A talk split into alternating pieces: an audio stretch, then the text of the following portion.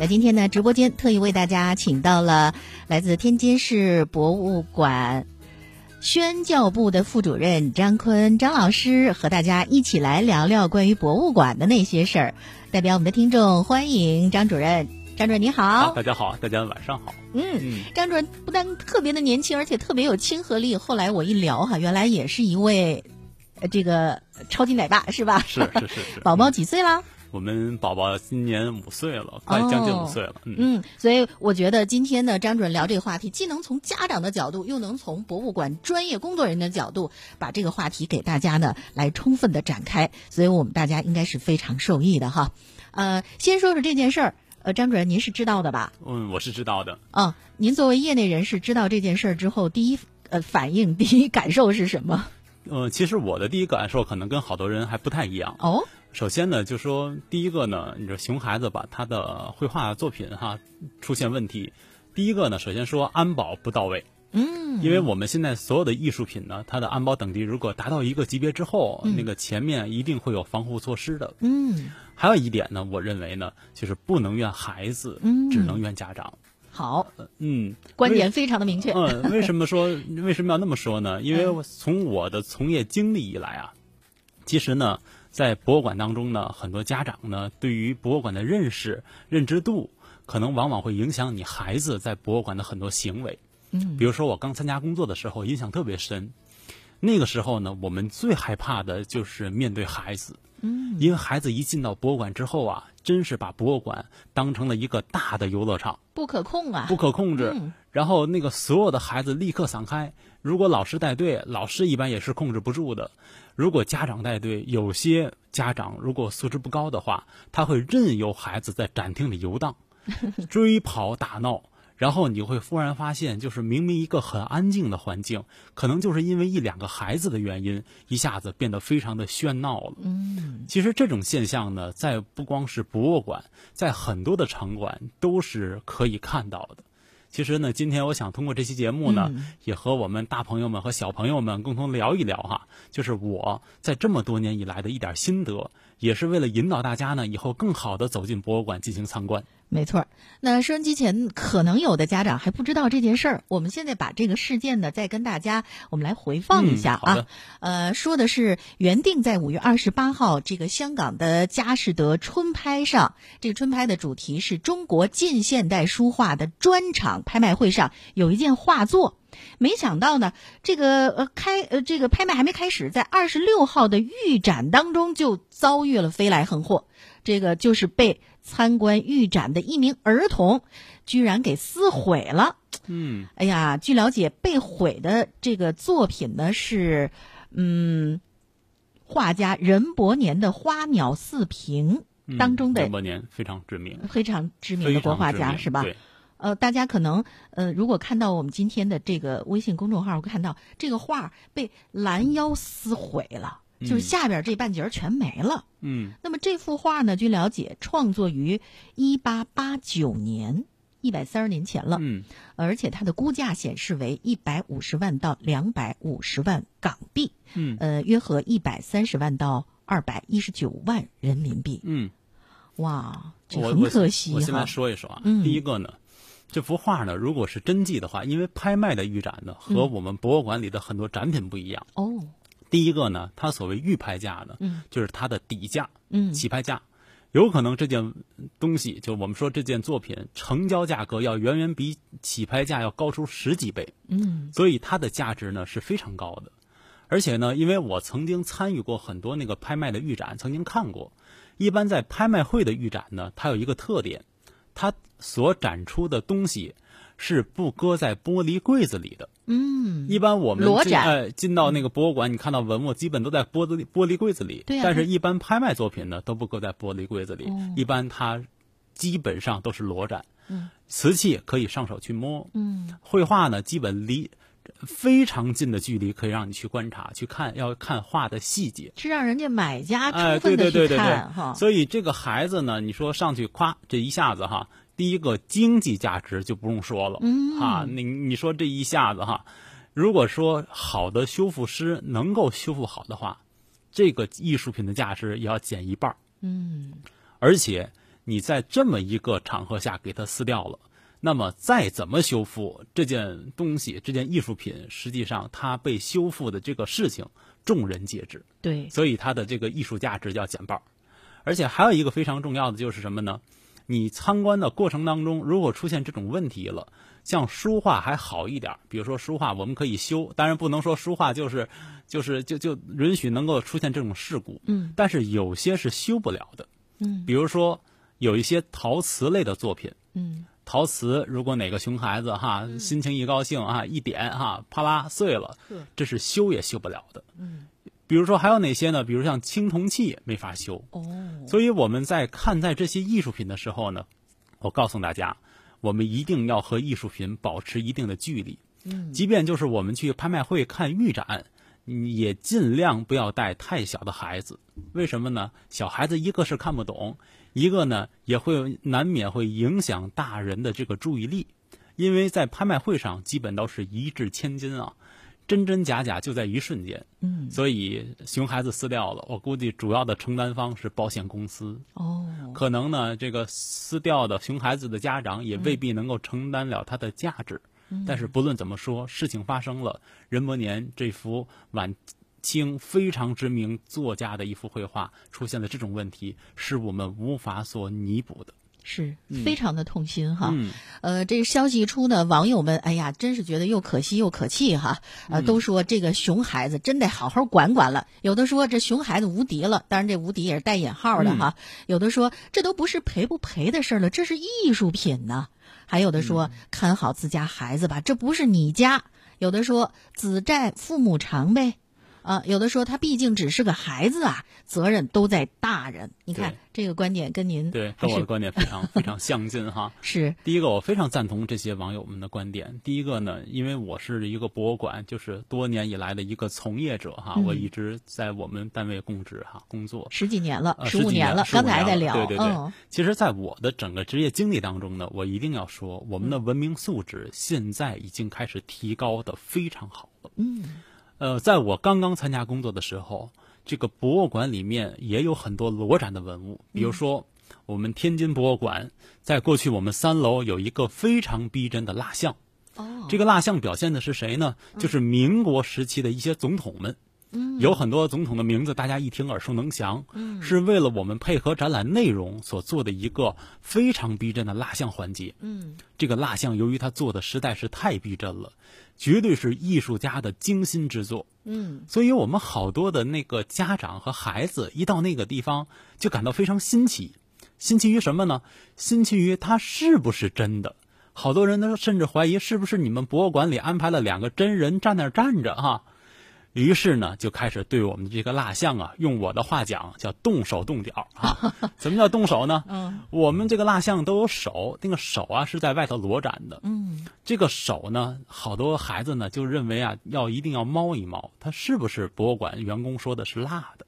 嗯，猫的时候呢还不好好猫，你猫一下不就可以了吗？不，他一定要弄用那个指甲，指甲，K K，哎，K K 啊。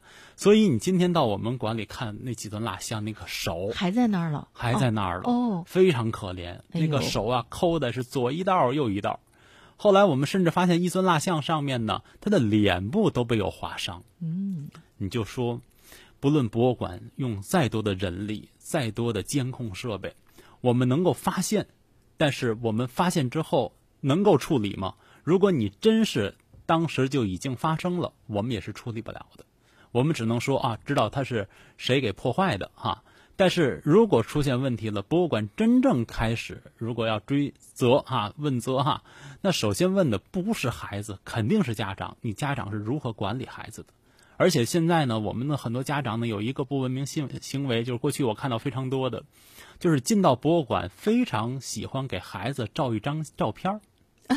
那必须得打卡呀，得晒朋友圈啊。其实呢，有时我往往就说呢，照片的时候呢，其实照不可怕，嗯，可怕的是你要照的那个对象是谁，嗯，比如说我举个开个说个笑话吧，嗯，我们过去呢，在我们天津博物馆的三楼有一个“中华百年看天津”的展厅，里面呢有一块呢墓碑，嗯，这个墓碑呢是因为特殊的历史原因哈，一个外国修女的墓碑。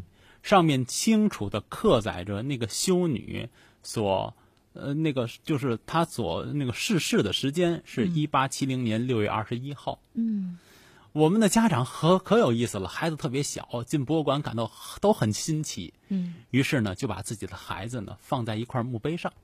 哦，那个墓碑是裸展的，所以它非常容易，而且那个外国那个墓碑都是圆柱体的啊，嗯还有个台儿哈，给孩子放在墓碑上，然后呢，让自己的父亲哈。自己搂着自己的孩子，母亲搂着孩子，让自己的、让他的孩子的爹哈，一定要把娘俩在墓碑前的那张照片给照下来。嗯，实话实说，他连展牌都没看，为什么呢？我们中国传统文化对于这些是有忌讳的墓碑是有是有忌讳的，嗯墓碑是有忌讳的。嗯但是万万没有想到，这个家长不懂，他连看都不看，他就认为他挺漂亮的，哎，就往那儿照了一张相。我估计孩子等大了之后，如果哪天再走进博物馆，仔细看看他所照的那块石头，如果他真正发现那是块墓碑的话，倒是怎么去来想自己的父母？哎，哎呀，我那么小小的，你给我放在一块墓碑上照了张相，是，嗯所以张部长，您提到这，我就在想，其实呢，现在越来越多的家长重视带孩子去博物馆参观是一件好事。嗯但是我们为什么要去参观博物馆？到博物馆我们怎么参观？我们看什么？这里的文章功课一定要做足了，否则真的会贻笑大方。对，是吧？所以接下来呢，我们啊，让这个 张主任好好跟大家说说，呃，怎么带孩子去逛这博物馆？博物馆里究竟有哪些规矩嗯和礼仪？这首先来说一说博物馆啊，这博物馆呢，是我们今天讲是从西方啊，从欧洲传到中国的。这个中国近代第一所博物馆呢，是一九零五年在南通所创办的，叫南通博物院。而且最开始博物馆成立的时候呢，中国人对博物馆是一片茫然的，因为在中国人印象当中，从来没有看过有这么一个机构。就好像我们在一百年前，如果谈到图书馆的话，嗯，除了私呃，除了我们的乡试啊、书院啊，嗯除了我们的乡试啊，除了我们的家学之外，我们很难看到有这么多书可以供大家所有人看的地方，大家所不了解。那么博物馆最开始进到中国的时候，同时也是一样的。这几年呢，是目前整个在中国博物馆发展时间最好的一段时间。我们所有的各个博物馆都得到了空前绝后的一次大的发展。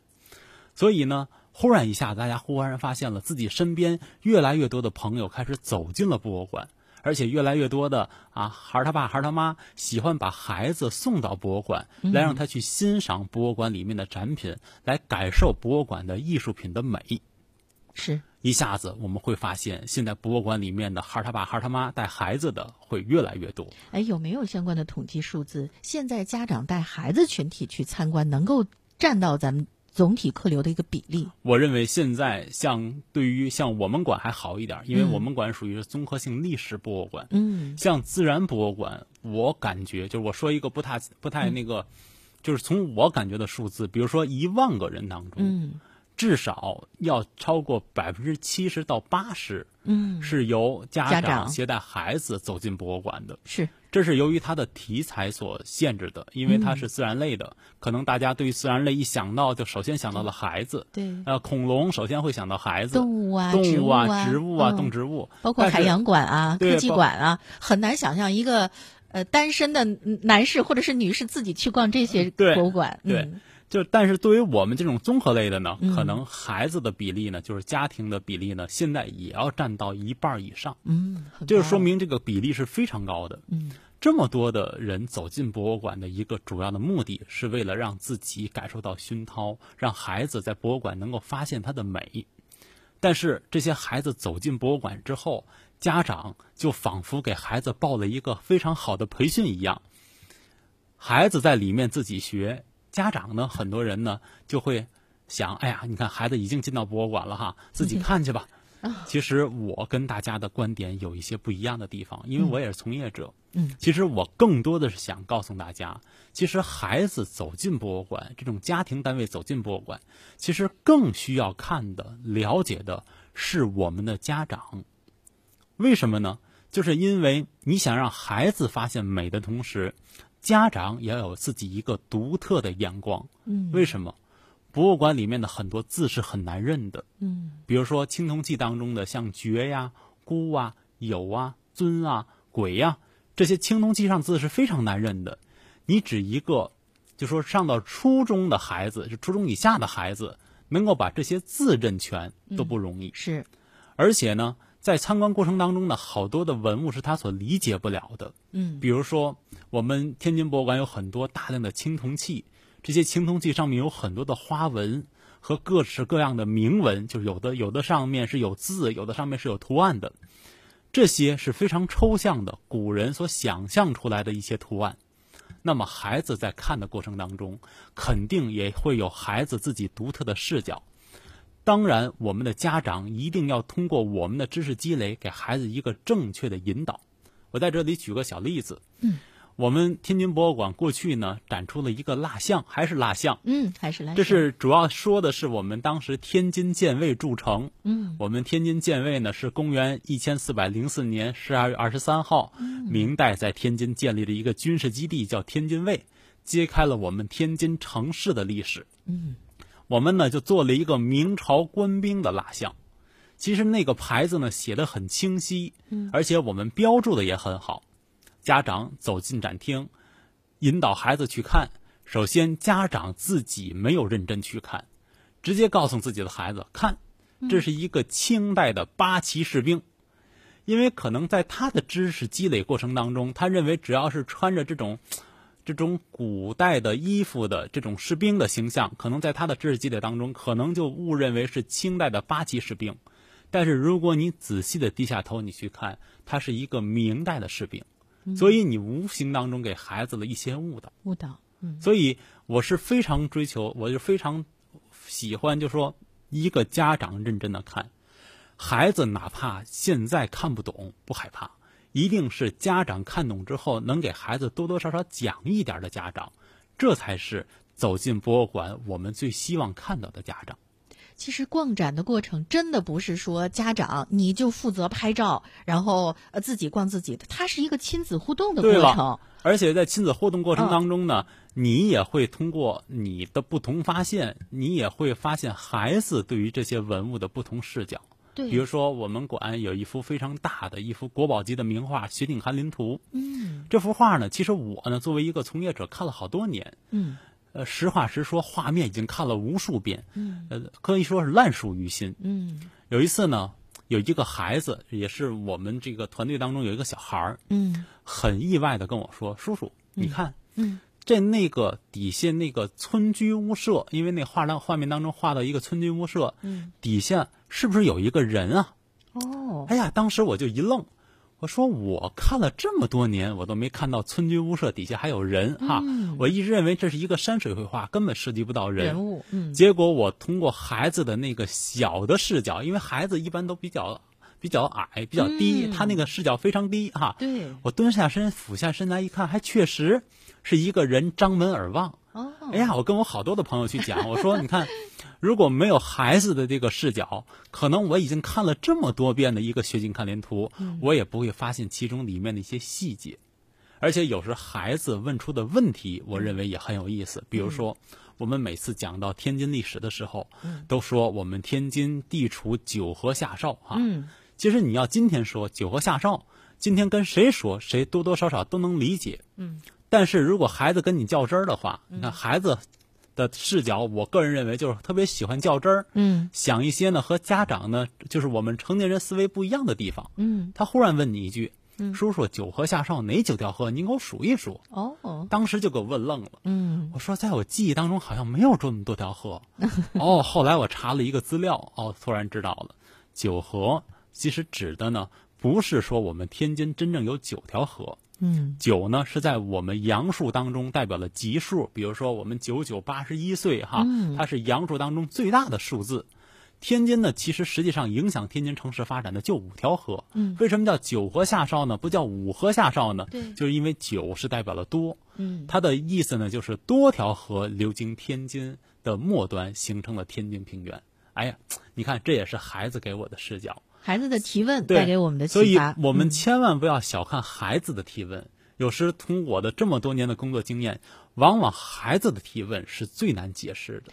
但是您有没有发现，就是在餐馆的时候，嗯，有的时候这家长啊，孩子问完了，家长我也不知道，别问了，自己看，就特别不耐烦。嗯，其实我觉得是不是应该把这个功课做在。走进博物馆之前，杨光老师说的非常对。嗯第一个呢，我要给大家一个小的贴士啊，就是你比如说我们现在去一个地方，如果自由行的话，你首先要在网上看众多攻略。对，为什么？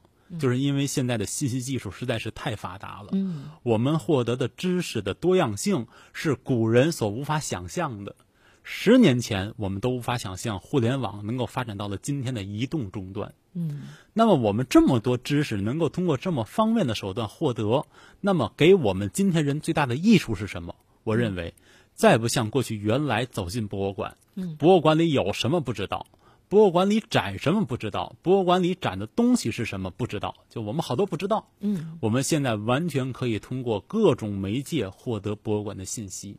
那么，我们走进一个博物馆之前，首先功课要做在家里。嗯什么叫功课过在家里呢？第一个，比如说我，比如要带孩子去看某一个博物馆，我一般在路上的时候呢，我多多少少呢也会跟孩子呢，因为我们孩子还非常小，我也不能跟他说的太多。嗯我想我相信等我们孩子大一点的时候呢，我想很多的事情应该让孩子自己去做。是应该让孩子提前多多少少了解这个博物馆里面有什么。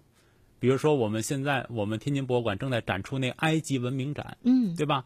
埃及这个主题就很吸引人。一说天津博物馆里下面躺着三具布乃伊哈，大家都都兴奋了哈我们前天好像据我所掌握的数字，我嗯们一天将近进了一万五千人。哦，前天是周末哈，周末嗯就说一万五千人同时走进博物馆看布乃伊哈，就是埃及展，这埃及文明这四个字就有着非常多的魅力和幻想。那么一万五千多人走进博物馆，首先告诉大家，参观体验是极差的。嗯。一个大的展厅，虽然我们感觉很大，要进到一千个人，基本就要爆棚了。嗯。你想你在布乃伊四周围，你看到的不是布乃伊的本人，而是围满了各种各样的观众哈，有的拍照的哈，有的各种各样看展牌信息的哈，参观体验是非常差的。对，但是你通过这么一个展览走过一圈之后，如果没人去引领的话，嗯那你应该看得懂什么？我感觉很多观众从我看到他们的眼神儿就是，展览好不好？好，主题新颖不新颖？新颖。嗯但是从自始至至终，没人去引导，自己不会观察的话，他就感觉看了个热闹。对，他也没有真正感受到这个埃及文明展究竟有什么可以触及我心底的一些感受和一些共鸣。他只是看了个热闹，就跟若干年回来回忆起来之后，你见过布乃伊吗？见过，嗯呵，不错，在博物馆里展出的。嗯但是你再问他，这布乃伊究竟代表了什么？怎么做的？哈，就说最简单怎么做的，哪个时代的，他可能也说不清。所以这就是我们大多数人走进博物馆的一种感受。所以我为什么要说，你的功课应该做在提前，做在自己的家里，嗯在家里引导孩子去查一查。嗯父母呢，如果有时间呢，可以帮助孩子去查一查。其实你自己也是一个学习的过程。如果你对某一件产品感兴趣，比如说布乃伊的制作方法，我认为现在互联网技术已经发达到今天，你可以记一记，去琢磨琢磨。到展厅当中呢，可以给自己的孩子呢去讲一讲，让孩子感受到父母的另一面。其实这也是对孩子、对自己的父母啊，这是一种仰慕之情的培养过程。是，既是增进亲子互动的一个过程，又是让孩子对父母有另外一个认知。哎，我的爸爸妈妈真棒，知道这么多，对，是不是？而且还有一个呢，如果是好的话，不光是要看这个展览，更多的呢是应该强调让孩子在参观过程当中能够感受到一些，比如说有一些美的东西。我们埃及文明展当中有很多各式各样的一些呃珠光宝气哈，我们就说当时所出土的一些文物，对吧？嗯它从艺术价值上来讲，那个时期的雕塑作品是非常漂亮的，对吧？如果家长能够有一个发现美的视角的话，引导孩子去看，那么孩子在他成年之后，肯定对于家长的感受是不一样的，因为美的积累是由家庭来建构的，而不是我们现在一说到学习美，就一定给大家给孩子们送到某些绘画班儿哈，各种各样班儿去学绘画。实际上，家长不提高，孩子提高的再快，我感觉对于孩子个人来讲的，以后今后的成就和发展，有很多方面不如同时提高来得更快一些。对您这个点，我觉得嗯特别好。我们总是说希望孩子能够去对真善美呃有感受，然后去发现真善美。如果我们有一个好的家庭环境的熏陶的话，我相信不会有孩子忍心对那幅名画下手。对，他知道它美，他知道我心里爱他，他怎么能撕毁它呢是吧？非常好，对，这您说的非常对，嗯，对，这是我们从就是内心上让你对美有一种敬畏。对，所以我今天跟朋友在聊，我说为什么现在去博物馆的人这么多，但是这其中真正懂这里边的展品、懂艺术的人，我相信不超过五成，嗯，甚至可能会更少。嗯更多的人可能，我我我说这话可能有点口冷，是作秀。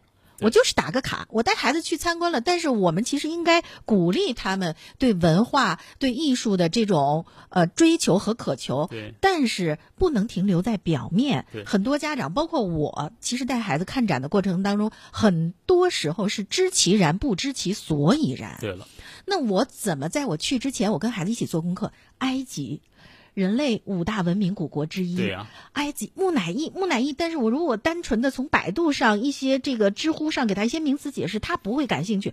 我们不妨可以看一个电影啊，对呀、对呀、这电影埃及的电影非常多呀木，乃伊的电影，这个孩子一定会很好奇。哇，有法老啊，真的吗？那是不是真的？我们走进博物馆去看一看，对了，对不对？就是很多形式，家长真的要花心思。你不要觉得，反正我六日我带你去博物馆了，我给你花钱了，买了门票了，你认为去了，孩子真的就是获得了吗？不一定。对，有的时候是，甚至是你看带了熊孩子去，我相信这个惨痛的教训，他一辈子他也忘不了，是他自己的阴影。而且还有一点，其实博物馆里面，我刚才光说的是艺术品，其实我们博物馆在历史性上来讲，它就是我们的祖庙啊。嗯，你想，你要带着一个非常尊重的心情走进博物馆。过去我们甚至强调的什么，在博物馆里你不能穿过短的衣服，比如说你穿跨栏背心行吗？不行，因为你进的是你的宗庙啊，这是我们人类文明的记忆的起始点和未来发展的方向的原点。是你说进到这么一个神圣的机构哈，你不能说穿的奇装异服哈，你不能说对于这些文物不尊重，不论是它是一个破铜烂铁，其实博物馆里很多文物就是破铜烂铁，一个陶罐，一个陶瓦，可能搁在地上未必有人捡，但是如果告诉你这是六千年前我们的先祖所制作的一个陶器的话，你看他的感受一定和普通的视角是不一样的，因为它赋予了是人类文明进步的一个，我们是节点的价值。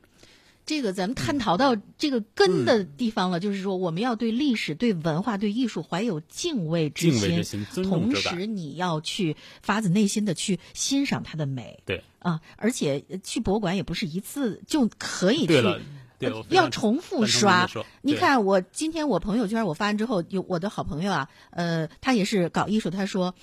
我经常带孩子去一个展要刷好几次对，提前做好功课去参观特别有好处。前两年美术馆展达利，嗯我带我儿子看第二遍的时候约了小伙伴，儿子为了给人家做讲解，提前搜达利的资料，嗯等去看展的时候和第一遍的状态完全不一样了。对，他会主动的去参与进来。对，对，这是我们现在强调的是一个参与性。其实博物馆一定要强调大家更多的参与性，就说孩子是能够参与到博物馆之中的，而且孩子在参观的过程当中，他的发现的点是和一般人不一样的。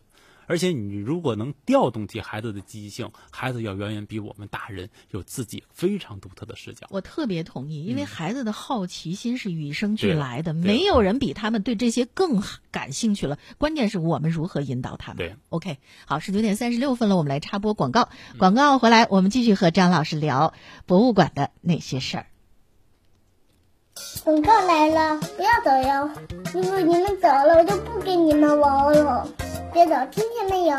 乖乖听话，等着我。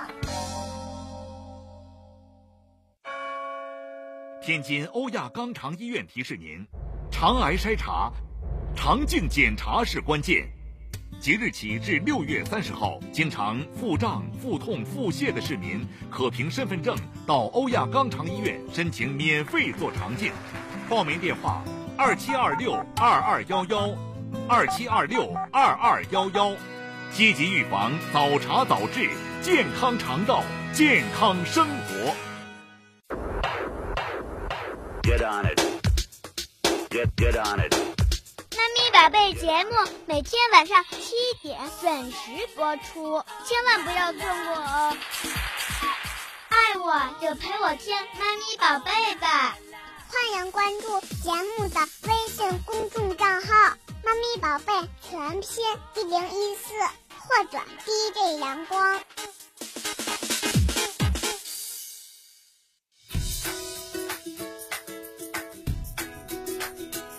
大家晚上好，十九点三十七分，欢迎各位继续留在经济广播，关注收听妈咪宝贝。今天的节目当中呢，我们大家一起来关注一下博物馆的相关话题。起因呢，就是最近啊，有个熊孩子在这个香港加拍的预展上哈，把价值一百多万的这个任伯年的名画给撕了。呃，让大家痛心之余呢，我觉得我们也作为家长应该思考思考哈，我们是怎么教出这熊孩子的哈。另外，我们自己对于参观博物馆这件事情想明白了吗？刚才特别谢谢张坤老师，从不同的角度、不同的这个事例哈，让我们对参观博物馆这件事情多多少少，呃，有了一个重新的认知。那刚才我们也提到要有敬畏之心，这里边其实有很多，呃，就是我们仪式感的东西，其实是是需要去做到的。比如说博物馆的相关规定，哪些是严令禁止的？嗯我们是不是跟大家强调一下？对嗯，其实今天我们说熊孩子的同时呢，其实我们先说，这孩子是我认为是都是都是非常父母的影子。哎对父母影子嗯。都他们代表的是父母，但是孩子嗯这个小时候可能会有一些天性啊，嗯。不论怎么着，首先孩子一定要有约束。嗯。这是我个人认为，你看，有时候我进到博物馆展厅当中，就看到好多孩子去跑，嗯。父母也不管，不约束，所以说，共同的秩序需要我们大家共同来维护。就包括我们今天你看那个路上那个闯红灯哈，那个有行人穿行。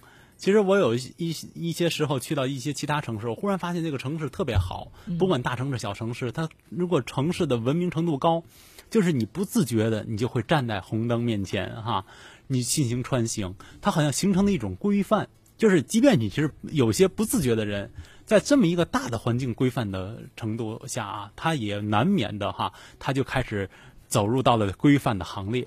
这个其实，规规矩得从小养成。对了，其实嗯博物馆首先要保持一个安静的环境。安静，不要对你想，如果你你去参观哈，就像我们城市当中的宝贝哈、艺术品哈，我们像祖庙一样的这个艺术品的时候哈，嗯首先要保持安静，因为博物馆和图书馆的要求是一样的。嗯你到图书馆去看书，你大声说话了，手机忽然响了哈，嗯首先会有人告诉你提示你不行，不能大声说话，影响了我们的这个阅读的感受了。那博物馆也是一样的，音乐厅，你看音乐会的时候，其实现在我们已经会很好了。我嗯过去总去听一些音乐会，嗯，就是音乐会，在我十多年前去听的时候，真是上面演奏，下面这个手机铃声是此起彼伏，嗯即便提示了调震、关机，不此起彼伏。为什么呢？因为大家当时好像大家都习惯了，就是跟你不开看电影，我底下还要吃零食、嗑瓜子儿一样，哎对对对这是我的娱乐消遣啊。他认为这事不关己哈，我就是这样哈，我行我素。其实我今天跟大家说，你进到任何一个公共场所，现在我们还要再提哈，保持安静哈，不能穿奇装异服，我们已经有点儿落伍了哈。这是我们全体市民的共同的约定，嗯这是我们应该保持的一个秩序。好，那么嗯这个、呃，不能大声喧哗，要掌握到什么一个度呢？因为咱们也嗯说了，希望家长带着孩子去，你能跟孩子有所交流，那是一句话都不能说，还是要掌握一个什么什么样的第一？个就是不能打扰到其他人，嗯说话也可以，比如说我们今天静静的说哈，我们在交谈哈，小声的窃窃私语，这都可以，没有问题。你偏是一定要啊高门大嗓哈，你比如说举个例子，我们坐公交车哈，公交车说话哈，一个人打电话那高门大嗓哈，好像这个都要让全车的人听到自己在打电话 广播一样。这这首先说它分贝哈声音的分贝首先这么高，就影响了其他人的感受了。嗯那么我们一定要克制自己，即便你特别兴奋哈，孩子很兴奋，你你应该时时刻刻的提醒孩子，嗯。不要说话。原则是不要打对尤其我们特别小的孩子，在一定的时候，非常小的时候，就用今天话讲哈，说句老百姓的话，滋儿哇乱叫，那个是严格禁止的，嗯。而且跑。而且我现在这几年在博物馆里又看到一种现象，跟大家讲讲，在博物馆里搞那种所谓的那个撕名牌的游戏。啊，在博物馆里搞，我前两天刚从外地一个博物馆回来，我忽然发现一堆孩子进到博物馆干什么呢？一人贴个名牌儿，不知道是哪些机构给他这么一个任务项目，在博物馆里撕名牌儿。你想想，在展厅当中要撕名牌儿是一个什么样的秩序？嗯，但是没有办法，我们现在博物馆大量的博物馆都是免费开放的。这些人真正走进博物馆，他带有这种目的的时候，你只能是约束他，你不能再跑，不能打斗。但是他出了展厅之后，又开始你追我打，所以这种秩序、这种事件在博物馆里面发生就不应该。这更多的靠的组织方就没有真正认识到博物馆真正的意义。是，所以孩子走进博物馆，就跟组织方一样，家长带着孩子，嗯即便孩子看不了，因为很多艺术品他理解不了，嗯他的情绪会有一些波动的时候，你可以把孩子啊。领着他走出展厅，让孩子玩一会儿、嗯。啊。如果他再喜欢看，你可以再看来；如果不喜欢看，你可以领着孩子到其他的前厅啊，可以参与的一些项目去体验体验就可以了。OK 未必一定要孩子跟父母一样，我看多长时间，你看多长时间，这个是不科学的。好，我再追问一点，嗯就是我们尽管餐馆的孩子的年龄有规定吗？因为太小，他完全看不懂，而且父母抱在怀里，随时可能会哭闹。对，其实我第一个呢，我不是特别强调低幼的孩子走进像我们这种综合性历史类博物馆。嗯，为什么呢？低幼的孩子，你看到所有的艺术品，他是没有感受的。是，还别说孩子，我刚参加工作的时候，像任伯年的画挂在那儿挂着，嗯我还是上学学的博物馆学，很多看不懂。嗯，工作了十年之后，你现在再让我看去看任伯年的画，我会似乎看到，哎，确实有美的地方，确实有感受的地方。博物馆是慢热型的，是它不是速热型的，所以我们应该区分好博物馆的题材。比如说，像我们这种综合类历史性博物馆，太小的孩子我不建议他去。嗯，我的孩子我都不建议他去，为什么呢？看不懂，是，仅仅看的是瓶瓶罐罐。嗯，像这些孩子应该特别低幼的，应该去哪些馆呢？嗯，第一个能够动手的、能够参与的、能够让孩子感到兴奋的专业性的博物馆，嗯比如说科技类的，嗯，比如说自然类的，比如说行业类的。哪些是自然类的，我就不用多说了。天津自然博物馆，你现在去看到了六日，基本上都是家长领着孩子去看。为什么？嗯自然类本身主题就吸引孩子。对，而且还有一点，我认为是非常重要的，就是自然类博物馆在它的整个展陈设计过程当中，它就强调参与性，比如说动态的体验啊，可以猫猫小动物啊，有一些亲子性的活动啊，它强调体验。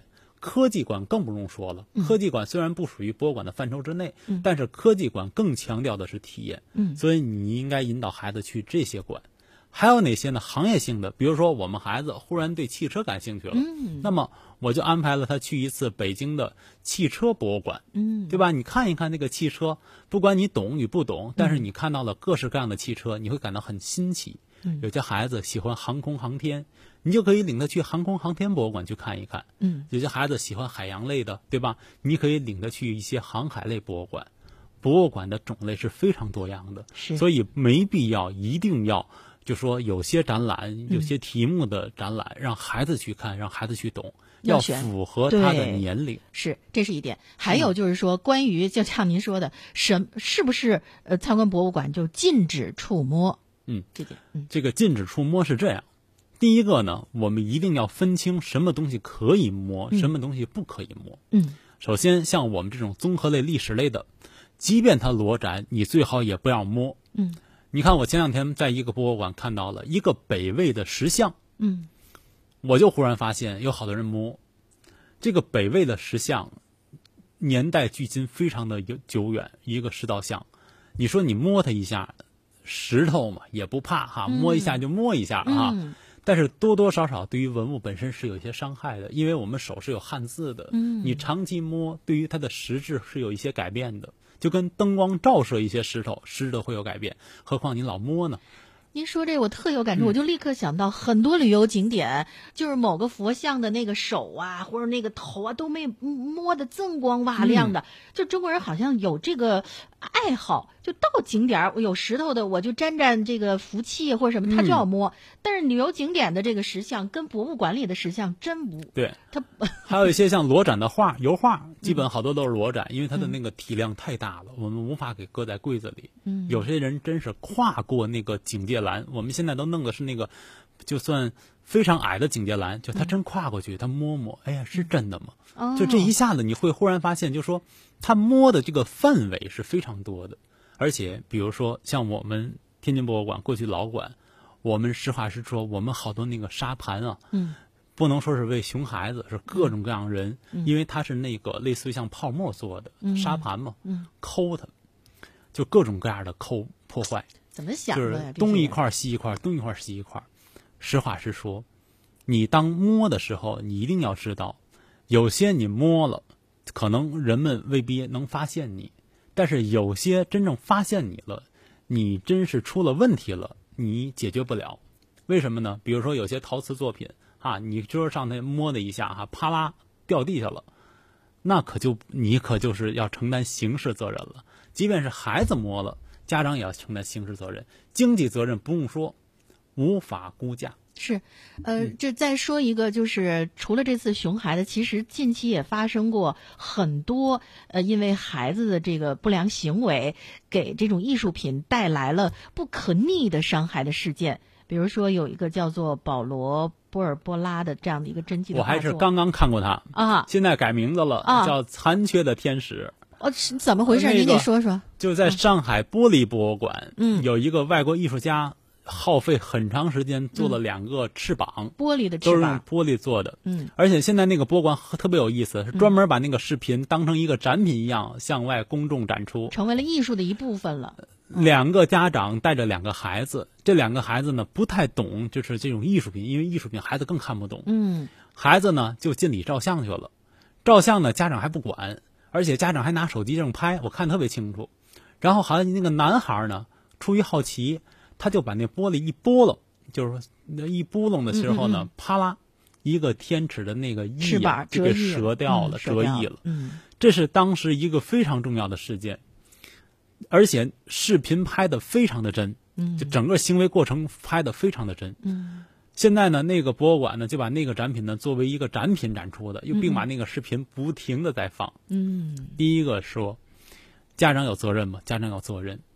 真正实的那一刻，我估计家长还没意识到了完全没意识到，这件展品的艺术性，它的经济价值有多高，可能还没有意识到。因为我看那家长弄完之后，第一个想法就是赶紧把自己孩子搂过来，嗯怕孩孩子别别扎伤了。嗯第二个想法，我看那家长扭头就想走，哦但是你万万想不到，博物馆现在监控设施非常的发达，嗯嗯你干任何不行为的、呃那个不文明行为的这个行为，嗯都会被暴露在摄像头底下。对但不论怎么说，艺术品坏了就是坏了，无法弥补。但是你说是因为孩子吗？还是咱们刚才说的那句话，不是因为孩子，就是因为家长因为在家长的意识当中，他就没有认识到，到这些地方一定要管住手，一个是自己的手，一个是孩子的手。对，呃，首先呢，在去之前，就这些基本的规矩都要跟孩子说好，低声说话，不能动手摸，对了，不能大声喊叫，不能跑。但是孩子呢，他有的时候他他不可控啊，他到了现场难免可能会忘了，一兴奋一激动，但是在孩子手要去摸的一瞬间，第一时间的就要制止，对。这是我们家长作为监护人的责任。你不能说是因为这孩子想摸啊，我其实我我发现好多是家长的意识，嗯家长特别喜欢给孩子放到有些地方照相。摸着那个艺术品其实，这个天使嗯折翼，其实我看过那个视频之后，我就明显感受到，那就是家长为了给孩子照相，嗯，孩子进去了，他有一个防护的设施进去了，跨过那个警戒设施之后，进去之后，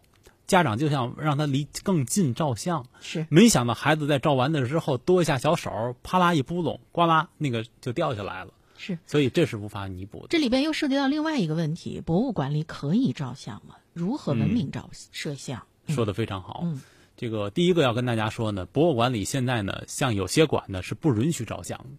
像目前我们国内的好多馆呢，是为了体现出我们国内的很多馆的一些，就是也是为了让大家参观体验更好一些，嗯我们是允许大家照相的。嗯但是大家一定要切记，不能用闪光灯。嗯，手机也要把闪光对，好多人问，我就说为什么不能用闪光灯？嗯今天呢，我给大家说，第一个呢，目前我个人感觉就是我们手里的这个照相设施是越来越先进。从过去的普通的相机，到现在的数字相机，到现在的单反照相机，到现在的手机，但是我有时在展厅当中，就是溜达的过程当中哈，工作的过程当中，好多人问我一个问题，问的我都乐了。他说：“哎，受累，你看你说不让我们照相，这个闪光灯怎么关啊？” 我忽然就认识到了，不论是多么好的设备，可能它未必会使。啊，对，所以在博物馆里照相是有技巧的。首先，为什么不能用闪光灯？因为闪光灯对于像丝织品啊、中国古代书画呀、纸质制品呢，它是有伤害的。嗯，它是高强光照射。你到博物馆里去看，我们所有的展厅里面的，只要是有光的地方，就是展柜里面的光，都是不含紫外线的。嗯，我们甚至为了把这个紫外线降到最低，我们现在甚至展区当中，我们展厅的那个柜子当中、展区当中，我们用到的是冷光源，就是这个光是不产生热量的，嗯是通过光纤反射上来的，嗯，都是为了尽可能的去保护文物。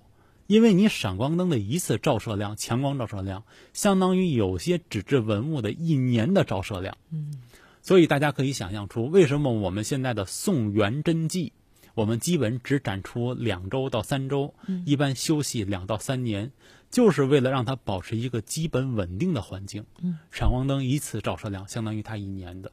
而且还有一个最重要的一点，嗯，我们知道博物馆里面大量的文物都是搁在柜子里面的，是。有层玻璃，对，闪光灯的强光照在玻璃上，反到镜头里面的，嗯。告诉大家是一片白颜色，没错，你什么也照不下来。对，如果你关掉了闪光灯，认认真真的把手啊扶好、托稳，你拍出来的文物的照片是最漂亮的，因为我们的那些光源都是经过设计的，所以这是一个技巧。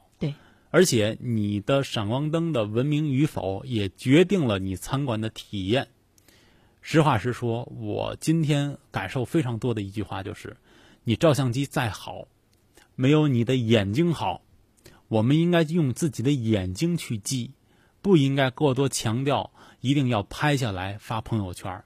有时你拍的未必是美的，同样一件文物，懂摄影的人去拍和不懂摄影人去拍，完全是两个视角的。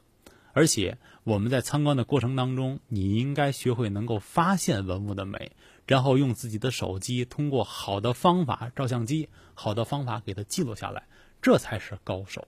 没错。嗯，而且作为父母，我们带着孩子参观博物馆，您的一言一行其实都是孩子效仿的对象。对您怎么逛展，孩子就觉得博物馆哦，就是拍拍照就打个卡、晒个朋友圈就走了的地方。对。嗯，而且还有一个呢，我跟大家讲，就父母引导孩子参观呢，就一定要找好展厅的进口和出口。你看我说的多简单哈。嗯，这个进口和出口，我发现往往好多家长带着孩子，尤其像我们天津自然博物馆，我观察了几次。嗯。因为它那个展厅是都是非常长的那种大的，就这种实景性展览。嗯，家长真是特别茫然，就是直接从出口就进去了，然后最后出来呢是入口。就我忽然发现，这是为什么呢？就你一进到这个场馆之后呢，首先你自己先没找清方向，然后呢，你引导孩子的这个参观顺序呢，有时往往也是反着的，所以进口、出口一定要找到，而且怎么去看一定要学会。